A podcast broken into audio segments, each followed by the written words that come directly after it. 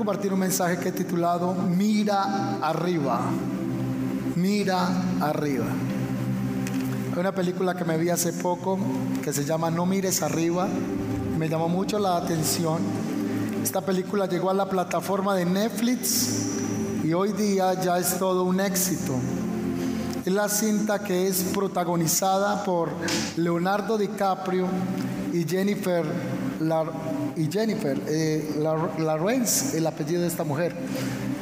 Ah, los que han visto algunas películas con ellos conocen que son muy buenos actores y rápidamente esta película se convirtió en una de las favoritas de la plataforma Netflix. Hoy es viral.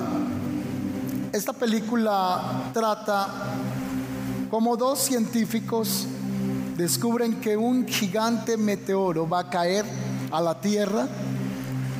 Así que ellos están encerrados y encuentran esa noticia que un meteoro se acerca a la Tierra. Solo la Tierra tiene seis meses para que pueda hacer algo los gobiernos internacionales de desviar ese cometa o ese meteoro a lo que Leonardo DiCaprio y esta joven Jennifer, que no recuerdo su nombre en la actuación en la película, se dirigen a la mujer más poderosa, que es a los Estados Unidos, ella es la presidenta, y la película es, trata un tanto de humor negro, porque muestra cómo para los que están en el poder, el que se acabe el mundo no es importante o no le dan tanta importancia a ese tipo de noticias. Así que ellos terminan sentados en sala de espera por cinco horas mientras la presidenta está haciendo cualquier cosa menos algo que le dé la importancia a una noticia como que el mundo se termina en seis meses y 14 días. Al final ellos son llevados a canales internacionales y muestran cómo los medios no le dan relevancia a noticias de estas, sino que es más importante una relación amorosa de una chica famosa en la película que es cantante.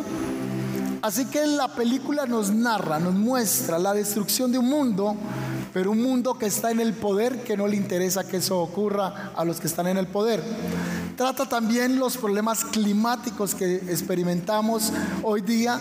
La película continúa avanzando y muestra que estos científicos no pudieron hacer nada para hacer que se detuviera el problema.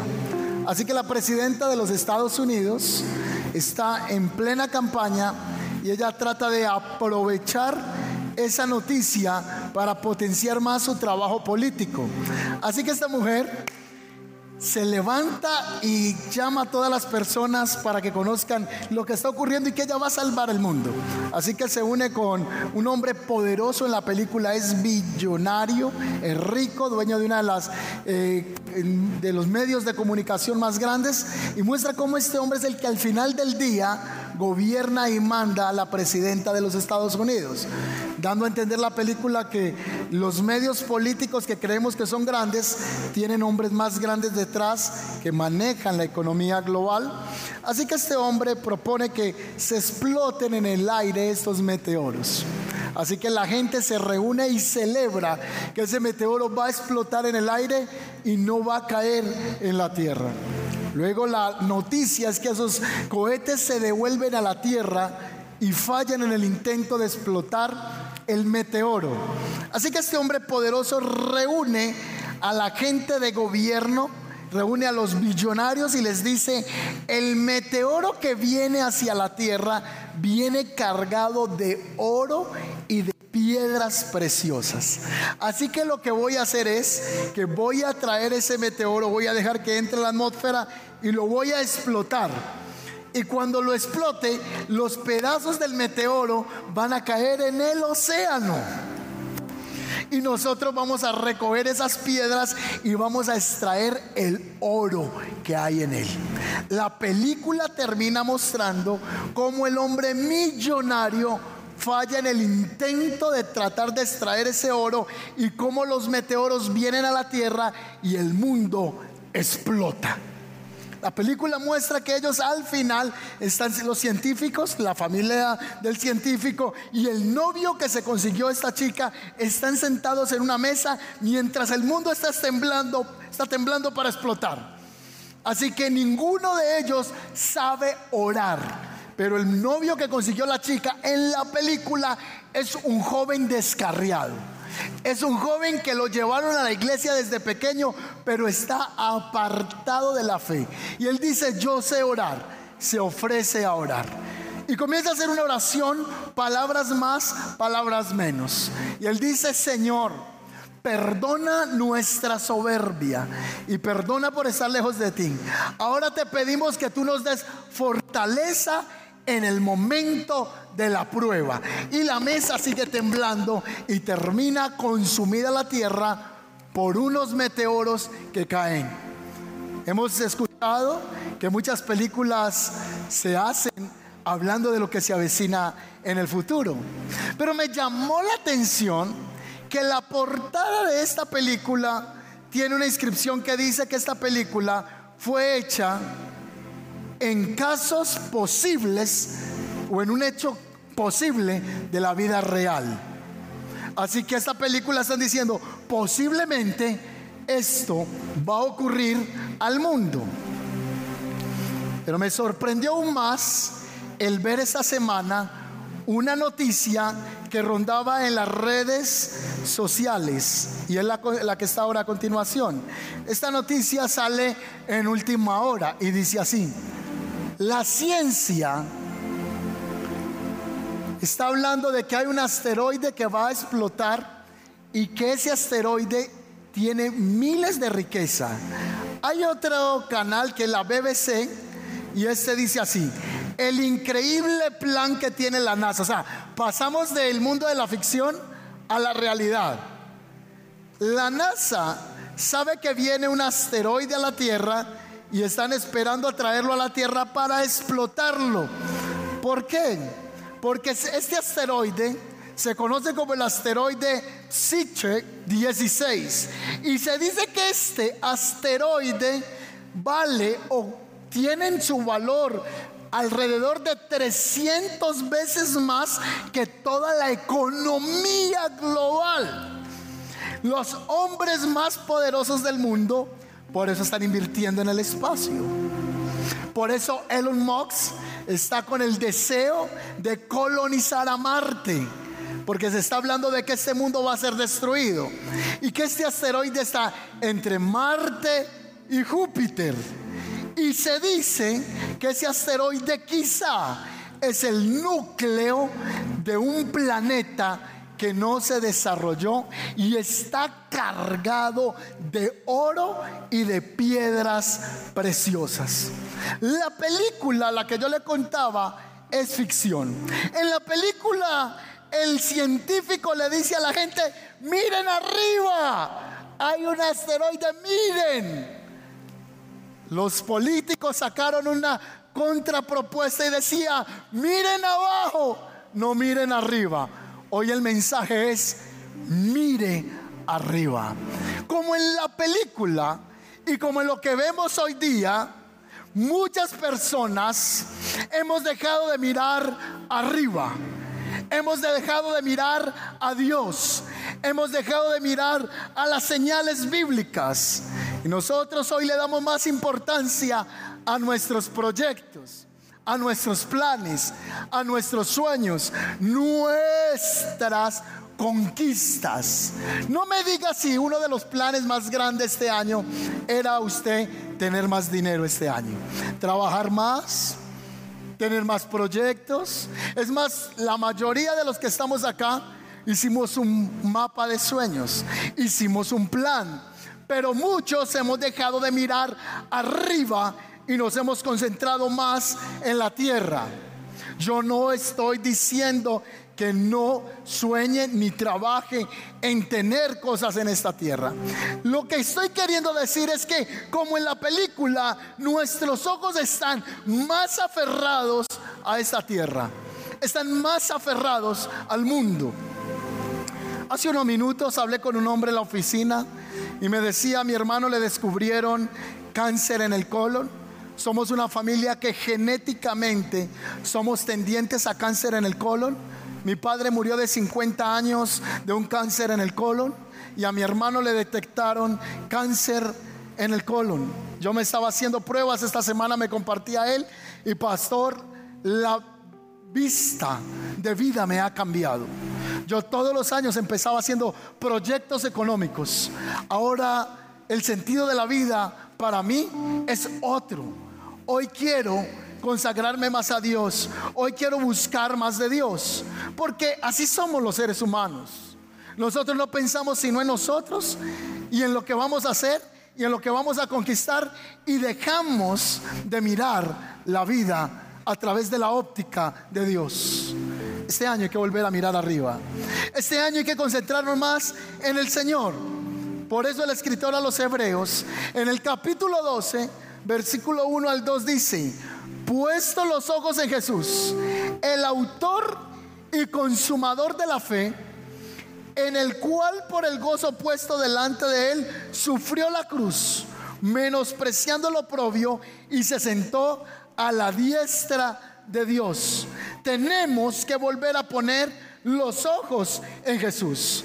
Hoy los expertos dicen que hay un asteroide que se está acercando a la Tierra, que lo van a explotar, que tiene 300 millones más de valor que la economía del mundo, que en el 2026 se espera que impacte y que en el 2030 la gente en el mundo, si no sabía eso, es uno de los programas globales, el mundo no tendrá necesidad alguna. Hoy las organizaciones hay publicidad en internet. Es el mensaje más socialista que he visto. Este mensaje dice, en el 2030, no te preocupes por nada porque no tendrás nada. Hoy se está hablando que en países ya están marcando las personas. Por lo menos están poniendo un chip, porque es un chip subcutáneo para poder agilizar el carnet de la vacunación. Y cada vez vamos que la palabra de Dios se está cumpliendo. Cielo y tierra pasará. Yo desde pequeño escuché que Cristo vendría. Desde pequeño yo escuché que la gente en el último tiempo sería marcada. Y yo no estoy hablando de conspiración, estoy hablando de la palabra profética de Dios. Y hoy de manera simple simplemente están diciendo, van a llevar un chip para que puedan llevar la vacuna donde quiera que vayan como certificado. Otros países como Suecia ya le están incluyendo los tiquetes del tren. Otros países están incluyendo otra información. Cada vez el mundo se va acercando al cumplimiento profético. Cristo viene por segunda vez a la tierra. Hoy los hombres y los poderosos están diciendo, vamos a ser más ricos. Dejaron de mirar arriba y siguen mirando abajo. Pero Dios está llamando a la iglesia en el 2022 a volver a mirar arriba, porque los días que vienen son días difíciles para el mundo. Gracias por su amén. Hay gente que no le va a gustar esta predicación, ni van a aplaudir. Este tipo de predicaciones no, no sacan aplausos. Pero vienen días difíciles sobre la tierra. Que la iglesia va a tener que fortalecer su carácter en Cristo y en quien ha creído. Es lo único que nos va a sostener por los años que se avecinan a la tierra. De hecho, le voy a leer un pasaje bíblico. Dice así, pero el día del Señor vendrá como ladrón en la noche. ¿Cómo viene el ladrón en la noche? De manera que inesperada si a usted lo van a robar, el ladrón lo llama y le dice, vea, déjeme un tinto en la mesa, que lo voy a robar a las 3 de la mañana. Déjeme una carnita a la parrilla, mientras usted duerme lo voy a robar. Entonces dice que la venida del Señor va a ser como cuando un ladrón visita una casa. Nadie se lo espera. Porque el Señor va a venir como ladrón en la noche en los cuales los cielos pasarán con gran estruendo. Mira lo que dice la Biblia. Los elementos ardiendo serán deshechos y la tierra y las obras que en ella hay serán quemadas.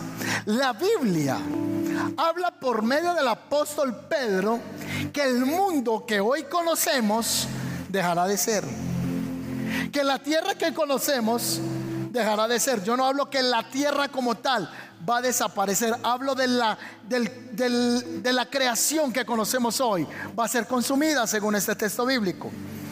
puesto que todas estas cosas han de ser desechas, ¿cómo debéis vosotros de andar en santa y piadosa manera de vivir, esperando y apresurándonos para la venida del día de Dios en el cual los cielos encendiéndose. Escuche lo que Pablo está viendo, Pedro está viendo acerca del futuro. Pedro está diciendo que los elementos serán quemados, que los cielos serán encendidos, serán deshechos y los elementos siendo quemados se fundirán. Pero nosotros, verso 13, pero nosotros esperamos según sus promesas cielo nuevo y tierra nueva en los cuales mora la justicia. Mira arriba. Hay que volver a mirar a Dios. Hay que volver el corazón al Señor. Hay que volver la mente, los pensamientos a Dios. Este año, no sé si usted se va a cansar de mí. Posiblemente gente se va a cansar porque este año voy a hablar mucho de Cristo viene por segunda vez. Voy a hablar de temas escatológicos. Si a usted no le gusta que le prediquen eso, vaya buscándose una iglesia donde se sienta cómodo. Porque yo este año le voy a decir que Cristo viene por segunda vez a la tierra y que tenemos que estar preparados como ladrón en la noche. ¿Cuándo viene? Yo no sé cuándo viene. La Biblia dice que los elementos van a arder en fuego. Y hoy los científicos dicen que el asteroide 16, Siki, está acercándose, que está a unos kilómetros de Marte o cientos de millones de kilómetros de Marte, de Júpiter, pero la idea es atraerlo para explotarlo y sacarle esas riquezas. Ese es el ser humano. Hoy el Señor nos está recordando que Él viene por segunda vez a la tierra y que no podemos repetir la historia como nos habla la película, de mirar hacia abajo, sino de volver a mirar al Señor. Le estaba hablando que la Biblia dice en Hebreos, puesto los ojos en Jesús. Poner los ojos en Jesús es poner los ojos solamente en Él y no en nadie más. El pastor no salva a nadie. El mentor no salva a nadie. El líder no salva a nadie. Nadie murió por usted. Solo Jesucristo es el que murió por nuestros pecados y es el camino al Padre. Puestos los ojos en Jesús. Gente comenzó a correr en el Evangelio y puso los ojos en el pastor puso los ojos en el músico, puso los ojos en un líder, puso los ojos en un hermano. Y la mejor excusa hoy es yo no me congrego porque si ese líder lo hace, ¿cómo no lo hago yo? Si ese pastor lo hizo, ¿cómo no lo voy a hacer yo? Entonces la palabra nos dice, tienes que poner tu mirada en Cristo. Porque en este correr vas a escuchar, ver muchas cosas. Y lo único que va a hacer que tú mires arriba es teniendo tu foco en Cristo. Él es el único que dijo, yo soy la puerta. Y el que no entra por la puerta es un ladrón. Los ladrones para entrar en los corrales de las ovejas no entraban por la puerta, se metían por la cerca. Y Jesús usó ese ejemplo para decir que quien entra por la puerta no es ladrón y que la puerta es Cristo. Así que este año tenemos que poner los ojos en Jesús. Dice, Él es el autor, consumador de la fe el cual por el gozo puesto delante de él sufrió la cruz, menospreciando el oprobio y se sentó a la diestra de Dios. Cristo se hizo hombre, murió en la cruz del Calvario, resucitó al tercer día, ascendió a la presencia del Padre, se ha sentado a la diestra de Dios y a Él se le ha dado un nombre que sobre todo nombre, para que en el nombre de Jesús se doble toda rodilla de los que están en el cielo, en la tierra y debajo de la tierra, y todos reconozcan que Él es Dios. Él le dijo a sus discípulos que Él vendría por segunda vez. Y los ángeles hicieron una anunciación a la comunidad apostólica que estaba en el monte cuando vieron ascender a Jesús diciendo, Asimismo, como le habéis visto ir, asimismo le van a ver venir otra vez por segunda vez a la tierra. Un día usted dejará de tener que venir a la iglesia. Un día usted no va a tener que ofrendar para que aquí se pague arriendo, se paguen cosas o se extienda el reino. Un día eso se va a acabar. Este mensaje que hoy es música, este mensaje que nos acostumbramos a escuchar se va a dejar de predicar porque Cristo vendrá por segunda vez a la tierra a levantar a su iglesia aquellos que han puesto su mira arriba. ¿Cuántos dicen amén? Así es. Así que tenemos que poner nuestra mirada solo en Él. No desenfocarnos de Él. No perder la perspectiva de Cristo Jesús. Este camino, muchos lo han empezado. Hay gente que dice, ah, yo llevo 50 años en la vida cristiana, como que eso es el respaldo. Puede llevar 50 años, 60, 100 años. Lo importante es permanecer. Yo llevo 10 años. Ah, qué bueno, 10 años. Permanezca. Es como el matrimonio. El tema no es cumplir años de casado. El tema es permanecer. ¿Cuánto tienes de casado? 50 años pero estoy hasta acá de la mujer. ¿De que la voto? O la mujer dice, estoy cansado de ese viejo. el tema no es cumplir años, el tema es permanecer en romance y en amor con esa persona. Esa es la diferencia. Así que la Biblia dice, Él es el autor, es el consumador de la fe, pagó el precio y está sentado a la diestra de Dios Padre. El escritor de la carta de los Colosenses, en el capítulo 3, ponga su Biblia, ábralo, mire la pantalla, escriba, subraye, mire el texto lo que dice, Colosenses 3.2. Poned la mira en las cosas de arriba, no en las de la tierra. Y no me diga si usted y yo todo el tiempo no tenemos más la mira en la tierra que en el cielo. ¿Cuántos quieren estar en la presencia del Señor? Entonces estar allá dispuesto a morirse ya. Uno, diría, ay no, pastor, no, yo no me quiero morir ya. Entonces, ¿para qué dice que quiere estar en la presencia de Dios? Sí, nosotros decimos que estamos, queremos estar en la presencia de Dios, pero todavía no nos queremos morir. Ay, qué rico estar en la presencia de Dios, pero más adelante, ¿cierto? Más adelantico. Lo que está diciendo el escritor es aquí es, pongan la mira en las cosas de arriba, porque estás pensando, estás pensando en muchas cosas de la tierra. Tienes todos tus proyectos, tu mapa de sueños. Voy para Suecia, para Francia, para Inglaterra, voy para Venecia me voy a ir a Turquía a tirarme de los globos, me voy a ir para el bollillón, o sea, todo es sueños de viaje, de posesiones. ¿Y dónde está Dios en tus proyectos? ¿Dónde está Dios en tus planes? Pon la mirada en las cosas de arriba. En otra versión dice así, fijen, fijen sus pensamientos en las cosas de arriba. La nueva traducción viviente dice, piensen en las cosas del cielo no en las de la tierra. Hay una pregunta que yo me hago con este pasaje bíblico y es, ¿tengo yo los ojos puestos en lo eterno? El llamado constante de Dios es, vuelve a mirarme. El llamado constante de Dios con Israel, vuélvete a mí, vuélvete a mí, vuélvete a mí.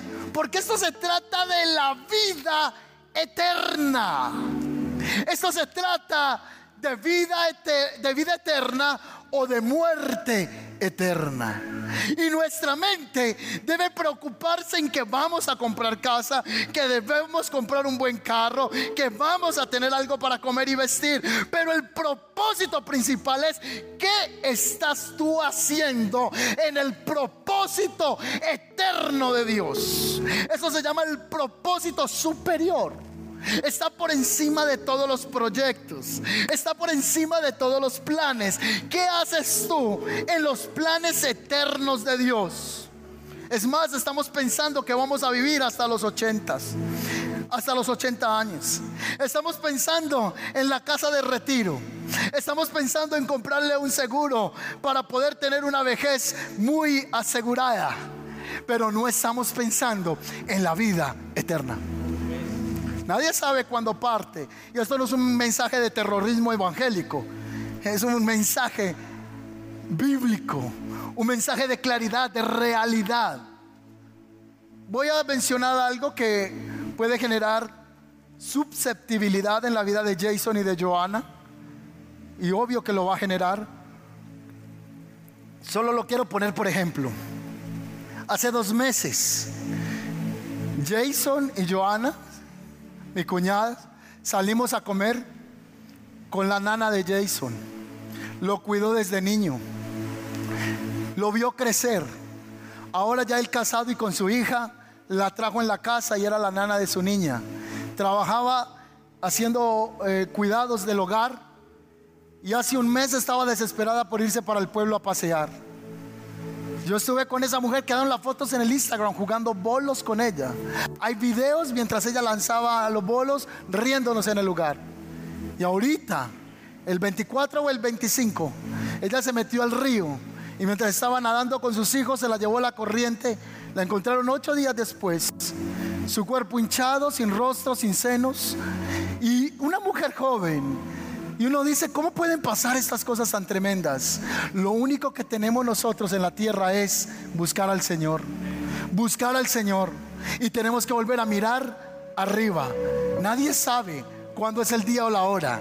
Nadie sabe si tenemos 80 años por delante, tenemos 70, tenemos 50. Nadie sabe que estamos pensando en que vamos a vivir miles y miles de años. Nos creemos Highlander, el inmortal en la tierra. Cuando el Señor está diciendo, tus días están contados. Y mientras estés en esta tierra, debemos vivir para la gloria, la alabanza y la mentalidad de tener nuestro corazón en las cosas de arriba. ¿Cuántos dicen amén a eso? Esta semana, un accidente que se volvió viral en las redes sociales, en la línea. Cientos de, cientos, no perdonen, no sé cuántas personas murieron en ese lugar una cantidad de personas en un accidente, alguien iba sin frenos y esa persona feneció. No es un mensaje de desesperanza, es un mensaje de recordar que tenemos que estar preparados. Miren lo que dice Juan capítulo 2, versículo 19. Salieron de nosotros, pero no eran de nosotros, porque si hubieran, si hubieran sido de nosotros, habrían permanecido. Subraya la palabra permanecer. El Evangelio es una carrera de resistencia, de permanecer. Ah, se ha encontrado usted con personas que dicen, ah, yo era cristiano, yo iba a una iglesia, yo fui a una iglesia 10 años, pero no volví. Eso no se trata de haber empezado, eso se trata de seguir corriendo la carrera de la fe. Por eso Pablo dice, a la verdad, muchos corren en un estadio, pero solo uno se lleva el premio. Entonces el Evangelio no es de haber empezado, el Evangelio se trata de llegar. Por eso en el Apocalipsis dice, al que venciere, le daré. Recuerda esos pasajes que se repiten, al que venciere. Entonces comenzó a trotar en el camino de la fe, vienen las pruebas, viene el desánimo, vienen las angustias, viene el mal testimonio de personas, viene gente que no hiere, pero usted tiene que decir, yo tengo mis ojos puestos en quién? en Dios. Y si yo tengo los ojos puestos arriba, nada me va a derribar. Si yo tengo mis ojos puestos en Dios, vea lo que vea escuche lo que escuche, véngase lo que se venga, nada me va a separar del amor de Dios. Nada. Yo voy a seguir, voy a seguir, voy a seguir, voy a seguir. Voy a seguir. Voy a seguir.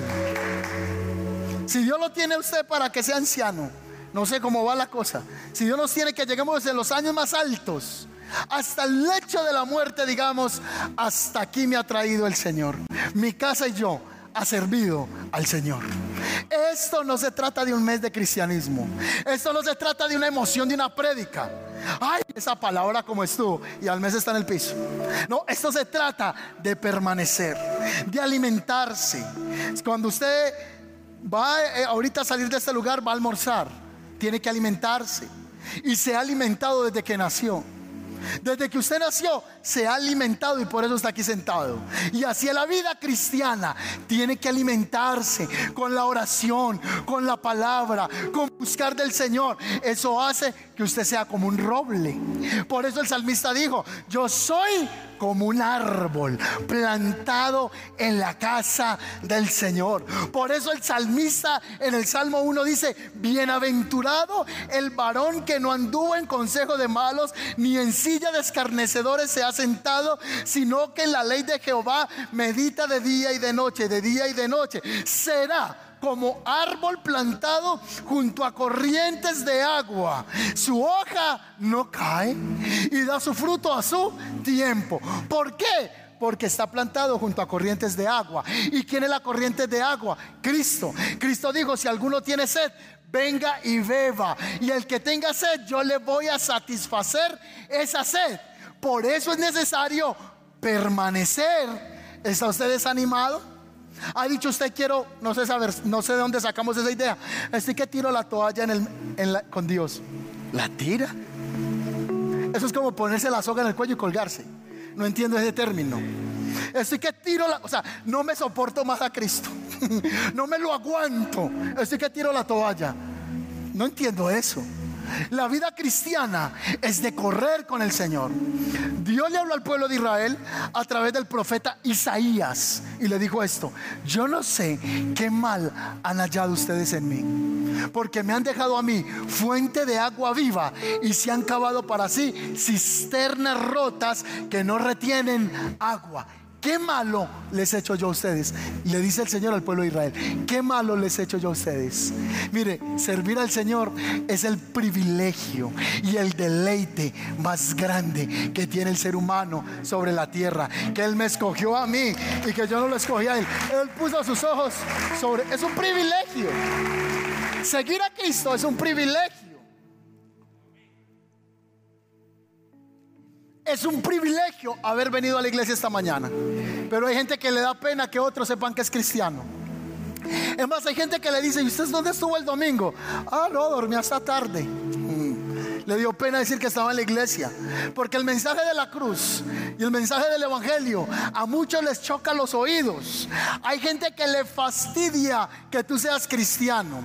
Hay gente que le fastidia tenerte al lado. Pero quiero decirte, mi amigo, que un día este mensaje va a dejar de ser predicado. Y un día este mundo va a entrar bajo la mano de Dios y ya no habrá más quien predique, ya no habrá más. La gente va a querer correr a las iglesias, la gente se va a querer congregar, la gente va a querer ministrar en la alabanza, la gente va a querer servir en alguna cosa y ya no hay, ya no se podrá. Ese mensaje llegó a su fin. El Señor levantó a los que tenían la mira arriba y no a los que tenían la mira abajo.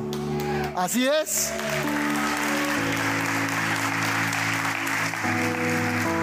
¿Cuántos están dispuestos a permanecer? Entonces, este año van a pasar desánimos, van a venir pruebas, usted se va a sentir como que Dios no lo escucha. Entonces, recuerde esta palabra, debo permanecer. Para que un matrimonio llegue a 50 años de casado, eso es mucho soporte o mucho amor. Lo que hace es que haya amor y no soporte. Porque el que soporta está obligado a estar con otro. ¿Me estoy haciendo entender? Se soporta y se ama. Yo soporto y aguanto las diferencias de mi esposa, pero el amor hace que yo esté ahí. Cuando yo no amo, me voy. Cuando yo amo, soporto. Amén. Yo soporto tus debilidades porque te amo y voy a permanecer a tu lado porque hice un pacto con Dios. 50 años de permanecer. Esto se trata de seguir ahí. Así que este año usted va a permanecer así vengan problemas como en el matrimonio. Han habido dificultades, han habido momentos de diferencias, han habido momentos de desamores, han habido momentos donde nos hemos herido con palabras, con actitudes, pero 50 años y usted dice, han permanecido y han pasado pruebas. Cuando yo te vea, yo diga, has permanecido en el Señor y has pasado pruebas. Has pasado dificultades, pero las dificultades no te han ahogado. Has permanecido firme en el Señor. Este 2022, si no lo había escrito en el mapa de sueños, si lo primero que puso fue la camioneta, lo segundo que puso fue la finca y lo tercero fue una foto por allá en Turquía, Colóquele esos sueños. Lo primerito Dios. Primero Dios y lo demás que haga fila. Primero Dios. Y eso va a hacer que permanezcamos en la fe, permanezcamos en la fe. Y que el día que el Señor nos tome, nos haga para Él, nos halle para Él, sirviéndole a Él. Amén. Repito, y estoy insistiendo en eso. Se ha encontrado con personas que dicen, yo iba a la iglesia. Hay gente que está aquí que dice, hoy volví, hace mucho no iba a congregarme. Esto no se trata de ser como luces navideñas, prenden y apagan. Se trata de permanecer. Segundo, no solo es permanecer, es involucrarse en los proyectos del reino. Le hago una pregunta. ¿Está usted en muchos proyectos? Ah, sí, voy a cambiar la cocina, voy a bajar el inodoro, voy a cambiar el sofá, voy a cambiar el tapete, miles de proyectos. Pero le hago una pregunta. ¿Está usted por lo menos en un proyecto del reino? ¿Sabe que el Evangelio se trata del reino, no de religión? Le hago otra vez la pregunta. ¿Está usted en los proyectos del reino? ¿Está usted en algún proyecto donde usted diga, estoy extendiendo el reino de Dios? Porque yo trabajo en los proyectos del reino. Yo trabajo a la vida eterna. Es una buena pregunta. ¿En qué proyecto del reino estás este año? ¿Estás sirviendo a Dios en alguna área? ¿Estás involucrado en que el reino se extienda? ¿O estamos sentados como expectantes de lo que Dios hace? ¿O de un evangelio liviano? Tenemos que involucrarnos en los proyectos del reino. Tú eres parte del reino de Dios. Tú no eres como el que va al estadio a ver jugar los, los deportistas y lo ve desde la grada. Esto no se trata de ver desde las gradas, esto se trata de jugar en el campo. Tenemos que involucrarnos. ¿Qué Dios quiere este 2022 que tú hagas? Le voy a hacer otra vez la pregunta. En los proyectos que usted puso este año, colocó por lo menos tres proyectos del reino. Usted dijo, este año para el reino de Dios voy a hacer esto, esto y esto. Escribió usted eso. Evaluémonos y vemos lo egoístas que somos. Evaluémonos y la Biblia dice que donde está nuestro tesoro, allí también estará nuestro corazón. Si en tus proyectos personales no hay proyectos de Dios, es porque Dios no es primero en tu vida. Si en los proyectos que hiciste Dios no aparece por ahí, es porque Dios no es relevante para ti. Por eso el Señor nos está alineando para empezar este año. Malaquías 3:7 dice así: Desde los días de sus antepasados han despreciado mis decretos y los han desobedecido. Ahora vuelvan a mí y yo me volveré a vosotros o a ustedes, dice el Señor de los ejércitos celestiales. Pero ustedes me preguntan, ¿cómo podemos venir? Este texto me da risa. ¿Cómo podemos venir cuando nunca nos fuimos? Eh, mira que tan conchudos. El Señor le dice al pueblo de Israel, vuélvasen a mí. Y ellos dicen, ¿cómo que no volvamos si nunca nos hemos ido? Lo más triste que puede estar una persona es estar mal delante de Dios y no reconocer que está mal delante de Él. Es estar fuera de los propósitos de Dios y no ser consciente que está fuera de Dios. El pueblo de Israel dice, ¿y por qué nos dice que volvamos si nunca nos fuimos? El contexto de este pasaje bíblico es porque el pueblo de Israel había dejado de llevar las ofrendas. En una versión dice, estafará el hombre a Dios. En otra versión dice, robará el hombre a Dios. Este pasaje está hablando de la gente que no daba las ofrendas en el templo. Pero hoy escuchamos gente decir, eso de ofrendar no, eso, eso es del pasado. Y es que se cree Dios. Es que usted escribió la Biblia. Es que no piensa el pastor, no lo que piensa el líder, no lo que piensa el hermano, no el que. No, no. La palabra dice: trae los diezmos al alfolí. Y haya bendición para vuestra casa. El Señor trata nuestro corazón y le está diciendo a Israel, vuélvasen a mí y yo me voy a volver en bendición para ustedes. Amén. Un día usted ya dejará de tener que ofrendar en una iglesia. Un día usted dejará de dar un diezmo. ¿Sabe por qué? Porque ya no estaremos en esta tierra. Nos hemos ido. Ya, ya gente querrá un día servir en los proyectos del reino, pero no, ya Dios nos sacó ya estamos arriba. Mientras estamos en esta tierra, es que tenemos que servirle al Señor, amarlo a Él. Amén. Amén. Es más, hay gente que escucha esto y se hace el sordo. Vuelvo y le digo, si este año no va a soportar la palabra le va a tocar conseguir una iglesia donde congregarse. Porque este año le vamos a hablar de vivir en santidad y de que Cristo viene por segunda vez. vamos a hablar de compromiso.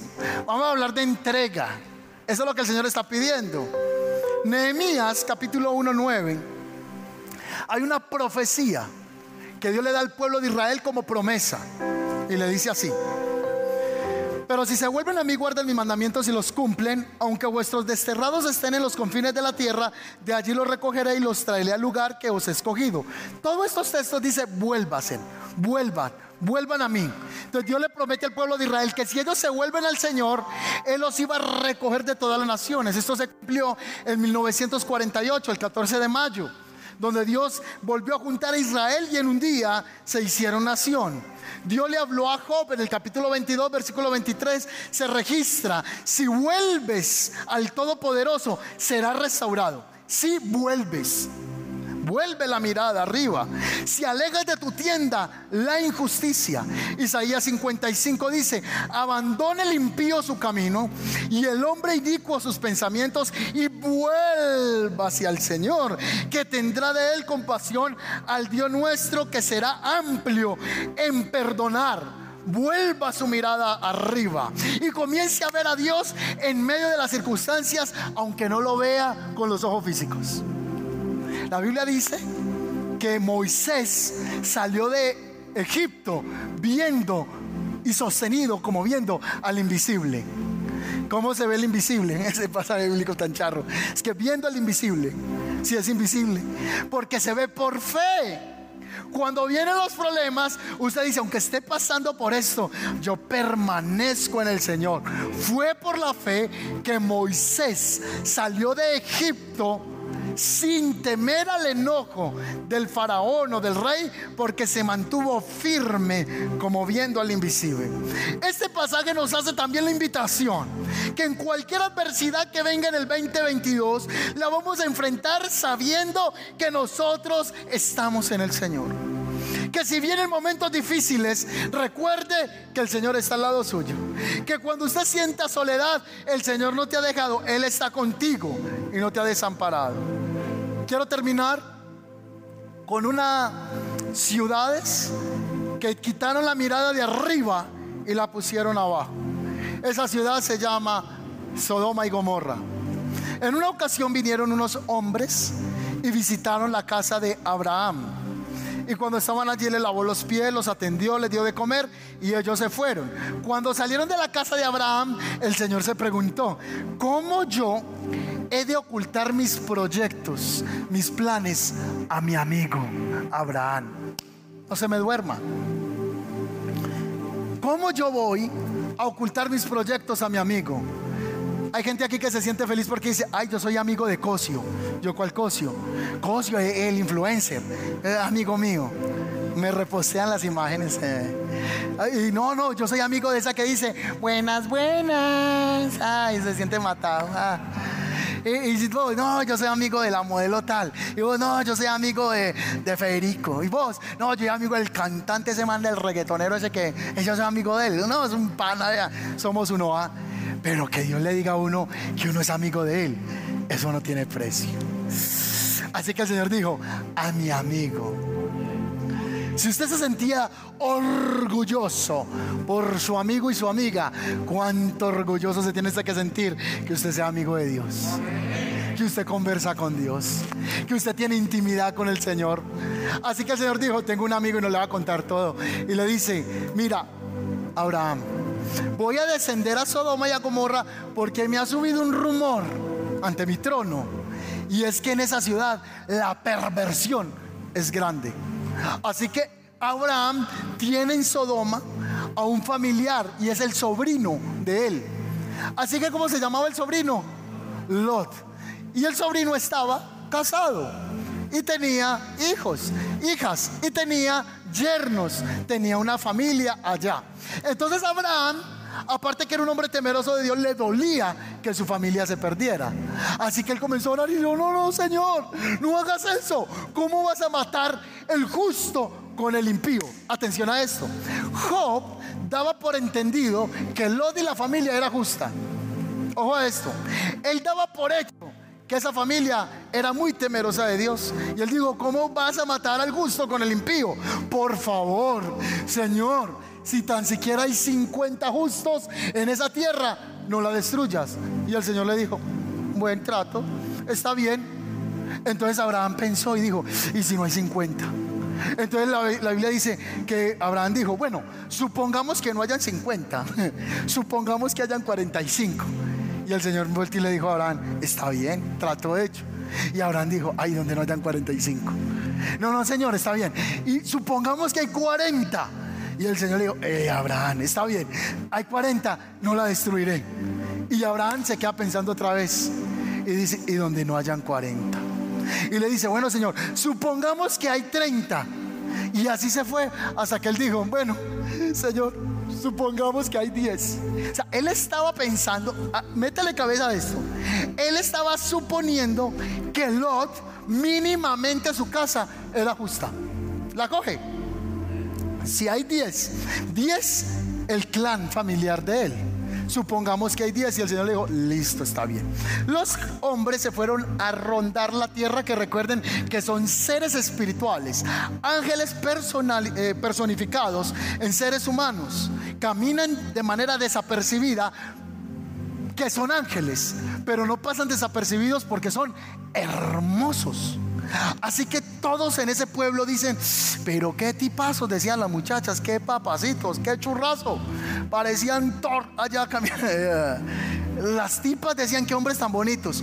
Pero la perversión era tal que dice que desde el más pequeño hasta el más grande vinieron a la casa de Lot porque querían esos hombres para tener orgías sexuales con ellos a causa de sus bellezas. Así que Lot le dijo, no hagan tan mal, tan mal, eh, tan mal a estos hombres. Aquí tienen mis hijas, hagan con ellas lo que quieran. Y ellos no queremos mujeres, queremos los hombres. Hoy en Suecia se prohibió que los niños hagan oración hasta por los alimentos. Y no se puede expresar la palabra amén en los círculos educativos.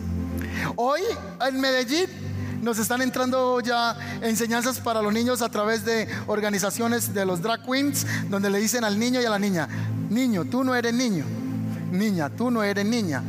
¿Y yo quién soy? Tú eres LGTBQ más. Tú eres lo que quieres ser. Ya usted escuchan los discursos que ya no se dicen nosotros. Se dicen, ¿cómo se dice? Nosotros. ¿Cómo se dice? Ya hoy se está hablando de inclusión en todo. Entonces ya el niño crece y no sabe si es hombre. ¿Qué es? Y eso es lo que la Biblia dice igualito que pasaba en Sodoma y Gomorra. Había perversión. Por eso este mensaje tiene que ser perseguido, porque eso es lo normal ya hoy. ¿Sí me puedo entender? Por eso el Evangelio no va a ser aceptado. Es un evangelio en la presencia de muchos como un mensaje retrógrada, como un mensaje quedado en el tiempo, como un mensaje que no evolucionó. De hecho, los progresistas dicen que los evangélicos son los que retrasan el desarrollo de las comunidades y de las sociedades. Y yo no estoy hablando de no amar a nadie, amamos a todos. Hoy yo no estoy hablando de, ningún grupo específico que tenemos odio hacia ellos. Estamos hablando que Dios trajo juicio sobre Sodoma y Gomorra porque la perversión de homosexualidad y de desorden inmoral había fundado a todo Sodoma y Gomorra. Así que dice la escritura que los ángeles cegaron a los hombres que estaban ahí y los entraron. Y ellos le dieron una orden a ellos. En la mañana van a salir todos corriendo a una ciudad que específicamente Lot permitió llegar antes que cayeran esa destrucción. La destrucción era que iban a venir unos meteoritos sobre la tierra de Sodoma y Gomorra. Arqueológicamente esto es comprobable. Arqueológicamente están los hallazgos de esta tierra que hasta el día de hoy quedó laminada como eh, eh, infértil y se habla de la cantidad de ardor de meteoros que cayeron en ese lugar. Así que eh, los ángeles dijeron, van a salir corriendo y cuando lleguen a ese lugar no van a mirar hacia atrás. El mandato de los ángeles es escapa por tu, por tu vida. Mira adelante, mira arriba, mira a la palabra que te estoy dando, mira a la promesa que te estoy dando. Pero la esposa de Lot no miró arriba. La esposa de Lot no miró adelante, no miró en las promesas. Así familias. Hay familias que están aquí sentadas que ella está mirando arriba, pero él está mirando al mundo. Hay esposas que están aquí mirando afuera y los esposos están mirando arriba, quieren compromiso con Dios. Hay familias aquí que los hijos están mirando arriba, pero los padres no quieren compromiso con Dios. Hay familias aquí que los padres están mirando arriba y los hijos están mirando abajo, están mirando al mundo. Ahí está hoy una vez más repitiéndose la historia. Hay novios aquí que jalonan a la novia para que busquen a Dios pero la novia no quiere nada con Dios. O hay muchachas que están tratando de subir al novio. Ay, no, yo sé que si lo llevo a la iglesia el Señor lo convierte. Es un sapo y me lo va a convertir en príncipe. Están luchando para que cambie. No miro arriba. Y siempre yo creo, ven aquí un momentico. Voy a hacer un ejemplo y sé que no te voy a... ven acá, dame la mano. Mírame de frente. ¿Qué es más fácil? ¿Que yo te suba o que tú me bajes? Que tú me bajes, ¿verdad? Así hay muchos noviazgos y muchas relaciones de nosotros, eh, alianzas que hacemos que no agradan a Dios. Y nosotros estamos tratando de que el otro venga. Y más fácil termino yo yéndome para la creencia de esta persona. Me estoy haciendo entender. Este año tú tienes que buscar personas que miren para la misma dirección. Amén. Que miren para arriba. Los que tienen el privilegio y la dicha de estar solteros, gracias mi amor, eh, por estar solteros o solteras, búsquese a alguien que esté mirando para arriba. Gente que esté queriendo correr en el camino de la fe, que esté queriendo servirle al Señor. Amén. Así que ellos salieron corriendo y la mirada de esta mujer fue volver atrás.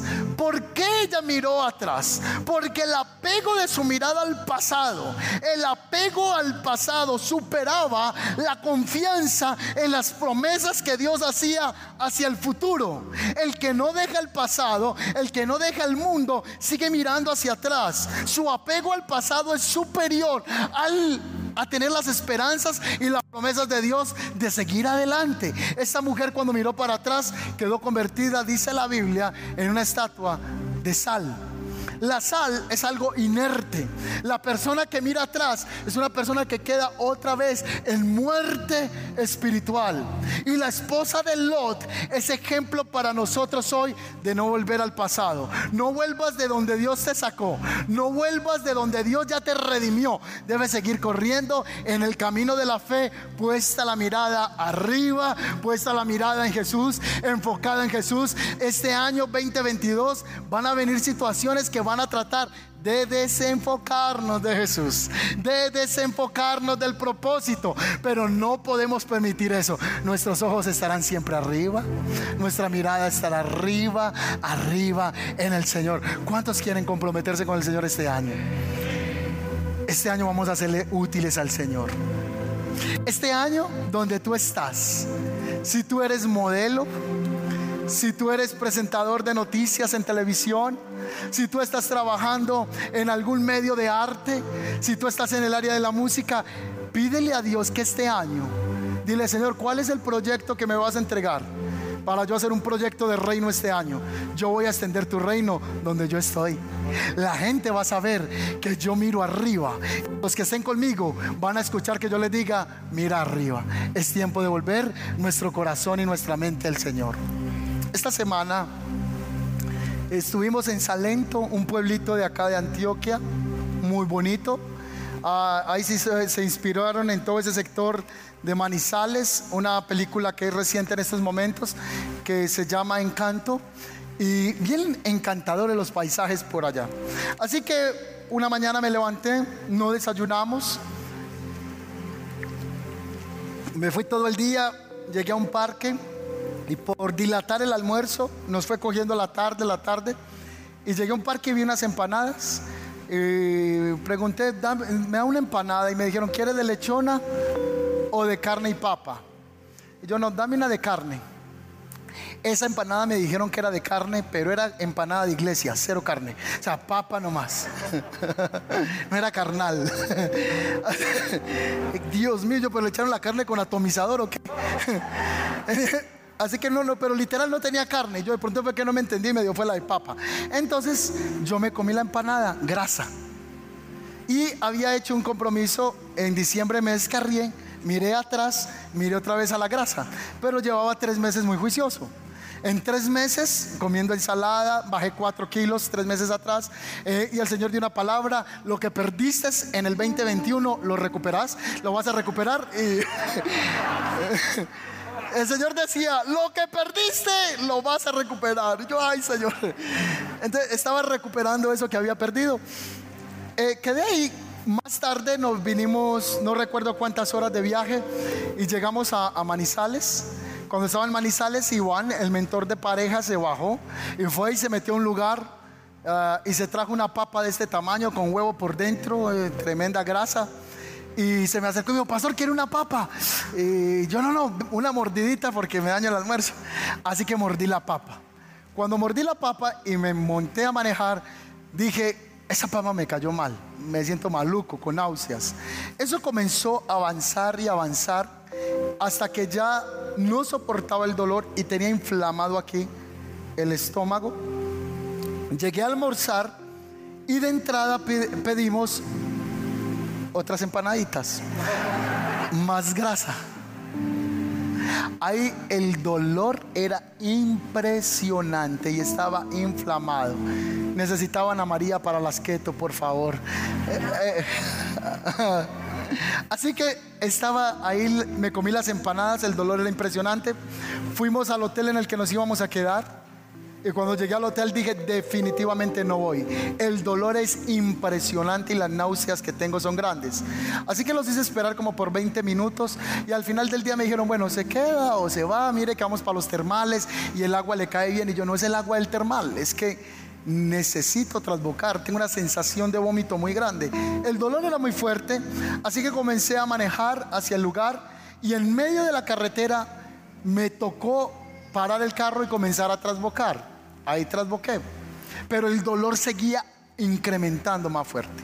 Cuando llegamos a los termales, encontré media iglesia por allá, mucha gente de la iglesia está por allá en Manizales, y me encontré una familia y la hermana me consiguió unos limones y me dijo, pastor, con este limón y una soda, usted va a quedar listo. Eso fue sanidad instantánea, eso fue como tocar el manto de Jesús. Así que eso fue al, instante. Yo si tan solo tocar el borde de esa, de esa soda, eso fue instantáneo. Yo me la tomo, me voy y comienzo a trasbocar y el dolor era tan fuerte que no vomitaba desde hace muchos años. No recuerdo haber vomitado, pero el dolor era horrible. Y en ese momento, mientras trasbocaba, recordé lo que el Señor dice, o eres frío o eres caliente, porque a los tibios los vomito de mi boca. Y comencé a pensar, Señor, esto es lo que te producimos nosotros a ti.